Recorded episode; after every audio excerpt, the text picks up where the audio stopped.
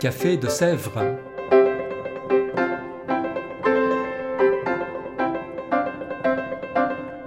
Au Café de Sèvres, on discute philosophie et théologie.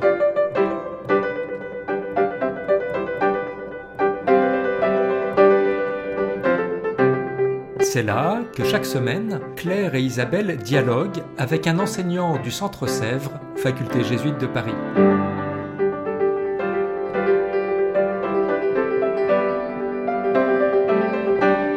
L'émission d'aujourd'hui est animée par Claire Chastel.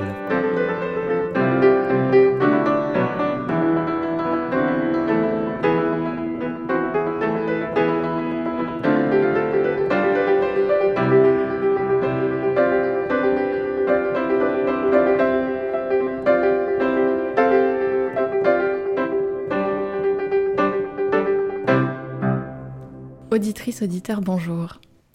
Aimer Dieu, est-ce une question innée, spontanée, ou bien est-ce plutôt une construction? Dans ce Café de Sèvres Philosophie, on reçoit aujourd'hui Camille de Villeneuve. Camille de Villeneuve est professeure de philosophie au Centre Sèvres. Elle a fait une thèse à l'École pratique des hautes études sur l'amour pur dans Le miroir des âmes simples et anéanties de Marguerite Porrette. Camille de Villeneuve, bonjour. Bonjour Claire. Vous allez donner euh, cette année au Centre Sèvres un séminaire qui s'intitule Aimer Dieu au Moyen Âge. Et ça a un rapport avec la thèse que vous avez euh, soutenue il y a quelques années. Quel est ce rapport? Alors, euh, absolument, il y a un rapport parce que l'amour pur est une invention médiévale tout à fait particulière. Alors, je dis invention médiévale tout à fait particulière parce que l'expression elle-même d'amour pur, elle apparaît bien avant. On peut la trouver chez Platon, euh, on peut la trouver dans la poésie euh, antique, euh, on la trouve chez Ovide. Bien. Mais la manière dont se configure l'amour pur au Moyen Âge est très particulière. Hein. elle est très particulière et elle apparaît de manière peut-être étrange, elle apparaît sous la plume des grands religieux, des grands spirituels du XIIe siècle. Et qu'est-ce qu'elle voulait dire avant, euh, avant ça? L'amour pur, qu'est-ce que ça voulait dire? Alors, toutes sortes de choses, toutes sortes de choses. L'amour pur pouvait, pouvait signifier un amour euh, désintéressé, un amour dépourvu de toute pulsion sexuelle, un amour euh, donc euh, filial, l'amour conjugal sous la plume de Cicéron par exemple. voilà, on retrouve ces différents sens dans l'amour pur médiéval, dirais-je. Mais disons que l'amour pur est formulé dans un contexte littéraire et théologique très particulier qui fait toute sa place au sujet amoureux. Hein, au sujet amoureux et à ses états. À tous ses états. Et là encore, j'insiste, ce qui est très particulier, c'est que euh, la description du sujet amoureux, euh, de l'émoi, de, euh, de la pulsion sexuelle également apparaît dans la littérature, bien entendu, mais également au sujet de Dieu, Hein, donc c'est tout à fait particulier, euh, sous la plume des spirituels et des théologiens. Donc, euh, qui sont les, premiers auteurs euh, au XIIe siècle auxquels vous vous intéressez? Alors, le séminaire commence avec deux grandes figures du XIIe siècle, Bernard de Clairvaux et Guillaume de Saint-Thierry, hein, qui ont beaucoup échangé entre eux à l'infirmerie de, de Clairvaux sur cette question de l'amour de Dieu. Qu'est-ce que ça veut dire aimer Dieu? Et ce qui est formidable, c'est que, euh, en quelque sorte, ils mettent sur le métier une question, mais aussi une émotion, un émoi, euh, un affect, hein, qui pourrait sembler aux chrétiens parfaitement évident. Hein.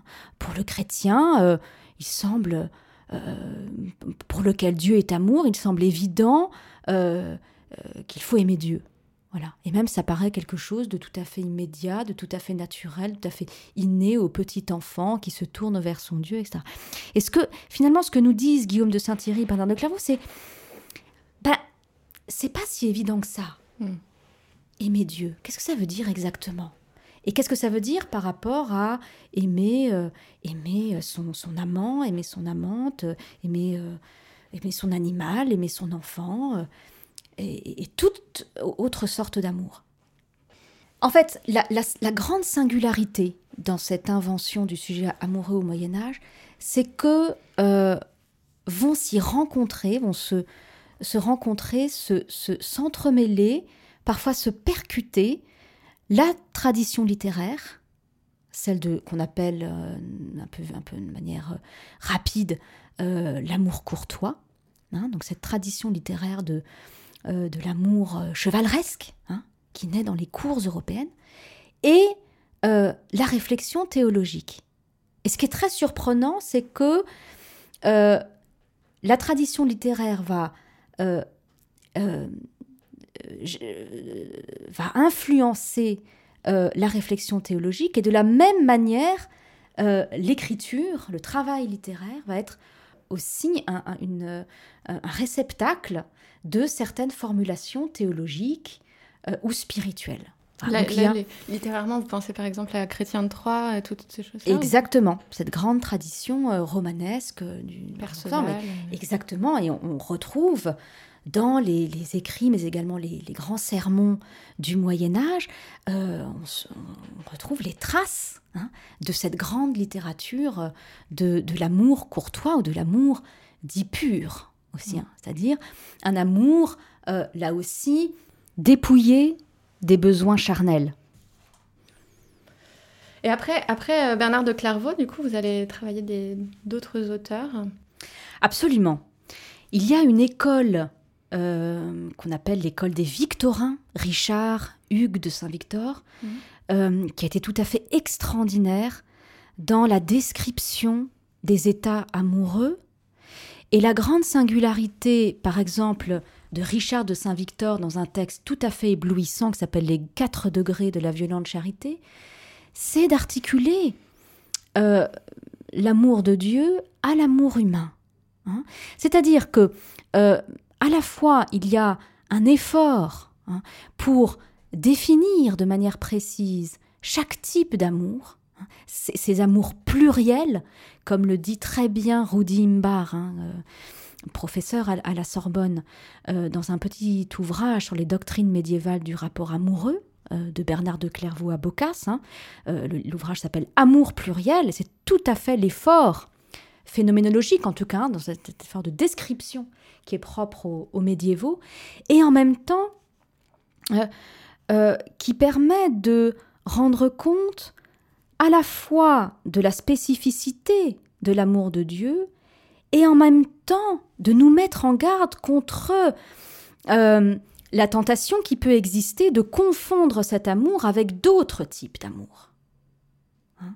Alors, par exemple, je, reviens aux quatre degrés de la violente charité de Richard de Saint-Victor. Richard de Saint-Victor décrit les quatre degrés de l'amour comme une aliénation progressive qui caractérise également l'attachement progressif de l'âme à Dieu. Alors je vous lis par, exemple le quatrième degré, ah, qui est tout à fait euh, à éviter, tout à fait dangereux lorsqu'il s'agit de l'amour amoureux euh, pour un autre être humain, hein, et qui est, selon Richard de Saint-Victor, au contraire, lorsqu'il s'adresse à Dieu, hein, euh, le régime en quelque sorte ultime. Alors je vous le lis parce que vous allez euh, entendre euh, ce, qui me semble être la grande modernité de Richard de Saint-Victor, c'est-à-dire la description d'un désir euh, insatiable, hein, c'est un désir sans objet. On est au quatrième degré de violence de la charité, écrit-il, quand absolument rien ne peut plus satisfaire le désir de l'âme.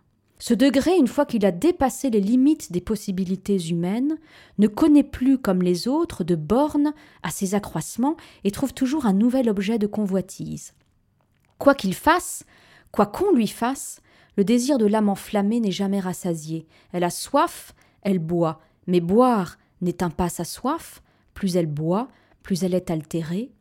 La soif et la faim de cette âme avide et insatiable ne sont pas apaisées, mais irritées quand elle jouit à fond et à sa guise de ce qu'elle désire. Voilà. c'est magnifique et en quoi euh, c'est impossible, enfin en tout cas c'est très, ça n'est pas recommandé d'être euh, un amour humain. Alors euh, je, précise, je précise là, ce n'est en rien un traité de morale, hmm. bien entendu, hein, mais c'est une description parfaitement, alors non morale, hein, mais disons réaliste, de ce que l'amour peut nous faire. Voilà. De ce que ça peut faire d'aimer. Et ça n'a rien, comme, comme vous l'avez bien vu, ça n'a rien d'onctueux, euh, ça n'a rien de, délicat, cette description. Hein. L'amour euh, euh, qui, qui est décrit n'est pas l'amour lénifiant qui peut être parfois associé au christianisme. Hein. Au contraire, c'est un amour qui est d'abord aliénant. Aliénant, euh, du coup, dans quel sens aliénant Tout à l'heure, quand vous disiez euh, aliénant, en même temps, si c'est si c'est le haut degré d'amour de Dieu, euh, il y a une dimension qui est qui est aliénant dans le sens où on devient l'autre, quoi, où on devient comme l'autre. Mais absolument. Et en fait, mais vous avez tout à fait raison.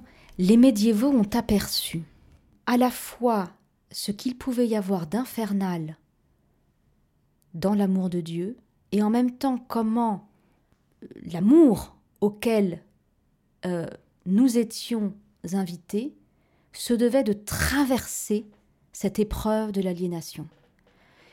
C'est-à-dire que, euh, et cela apparaît euh, particulièrement, et pour moi de manière tout à fait unique, dans le texte de Marguerite Porrette, mm. Le miroir des âmes simples et anéanties, il faut faire l'épreuve, il faut traverser cette aliénation de l'amour pour parvenir à une relation avec l'autre, avec le monde, avec Dieu, qui soit, qui pure, non pas au sens où euh, nulle place n'y serait faite au corps, ou euh, nulle place n'y serait faite à la réciprocité, mais qui serait pure parce qu'elle ne serait pas complètement consacrée à cet objet d'amour.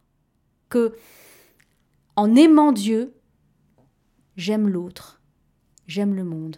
En aimant l'autre, j'aime Dieu qui l'a créé, j'aime le monde dans lequel il vit.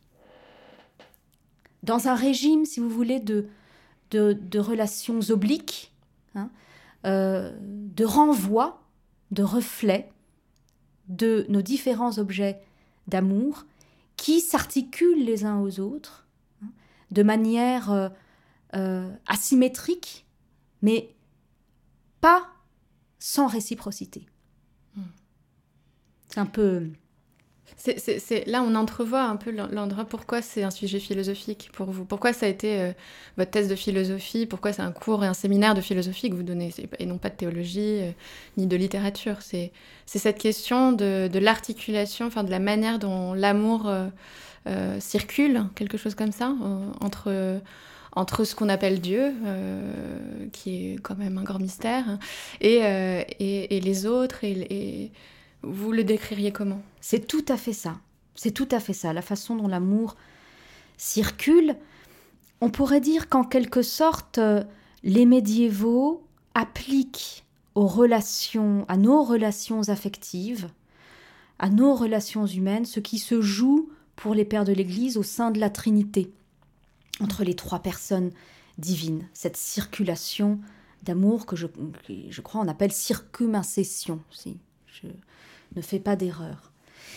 Eh bien oui, il est tout à fait question de cela. C'est-à-dire, euh, lorsque nous sommes appelés à aimer notre prochain, lorsque nous sommes appelés à aimer euh, notre époux, lorsque nous sommes appelés à aimer Dieu, euh, ce n'est pas dans un sacrifice de soi et dans, ou dans une fusion dans l'altérité, mais c'est en ayant toujours euh, à l'horizon de cet amour la présence du monde et l'origine de euh, toute créature qui est Dieu.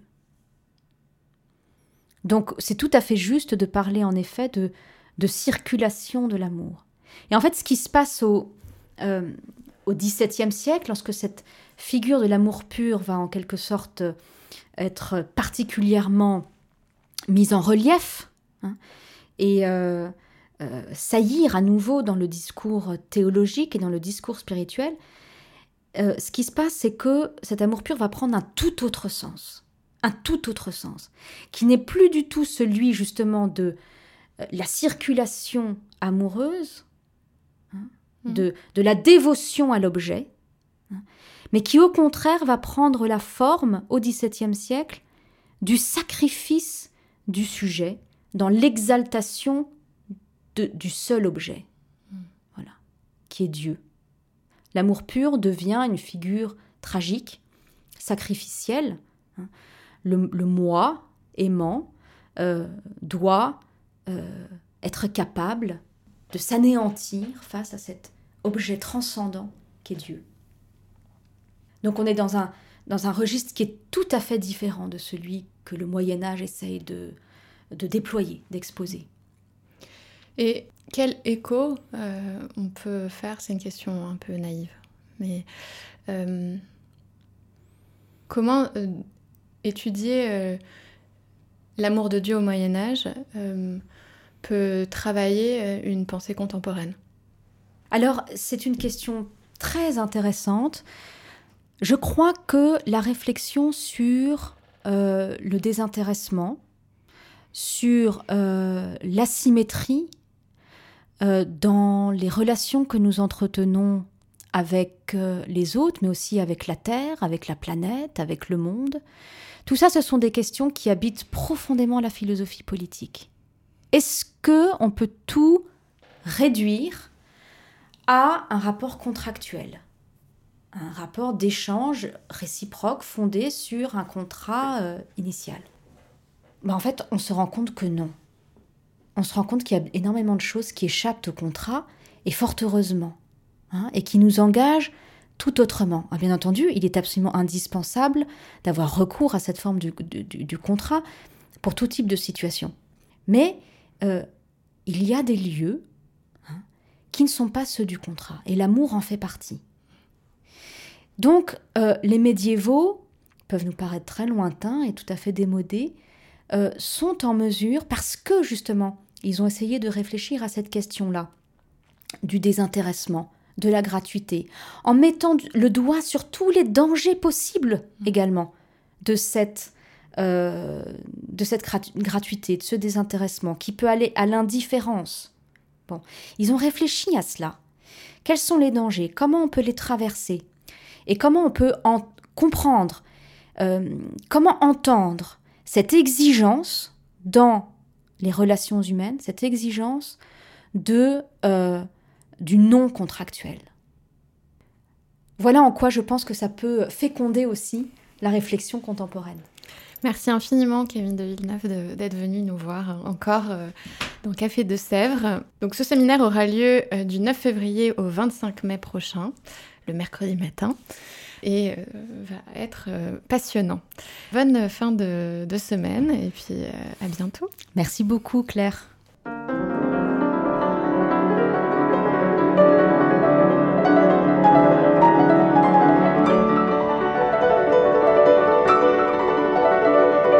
Vous écoutiez Café de Sèvres, le podcast du Centre Sèvres, Faculté jésuite de Paris, en partenariat avec RCF.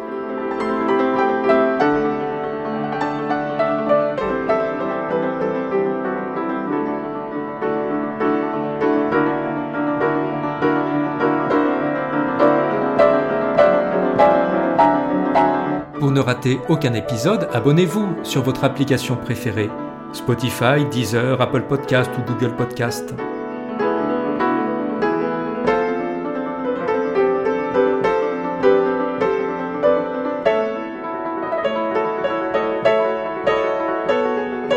Et sur notre site internet www.centresèvres.com, Découvrez l'ensemble de nos cours et conférences en philosophie et théologie.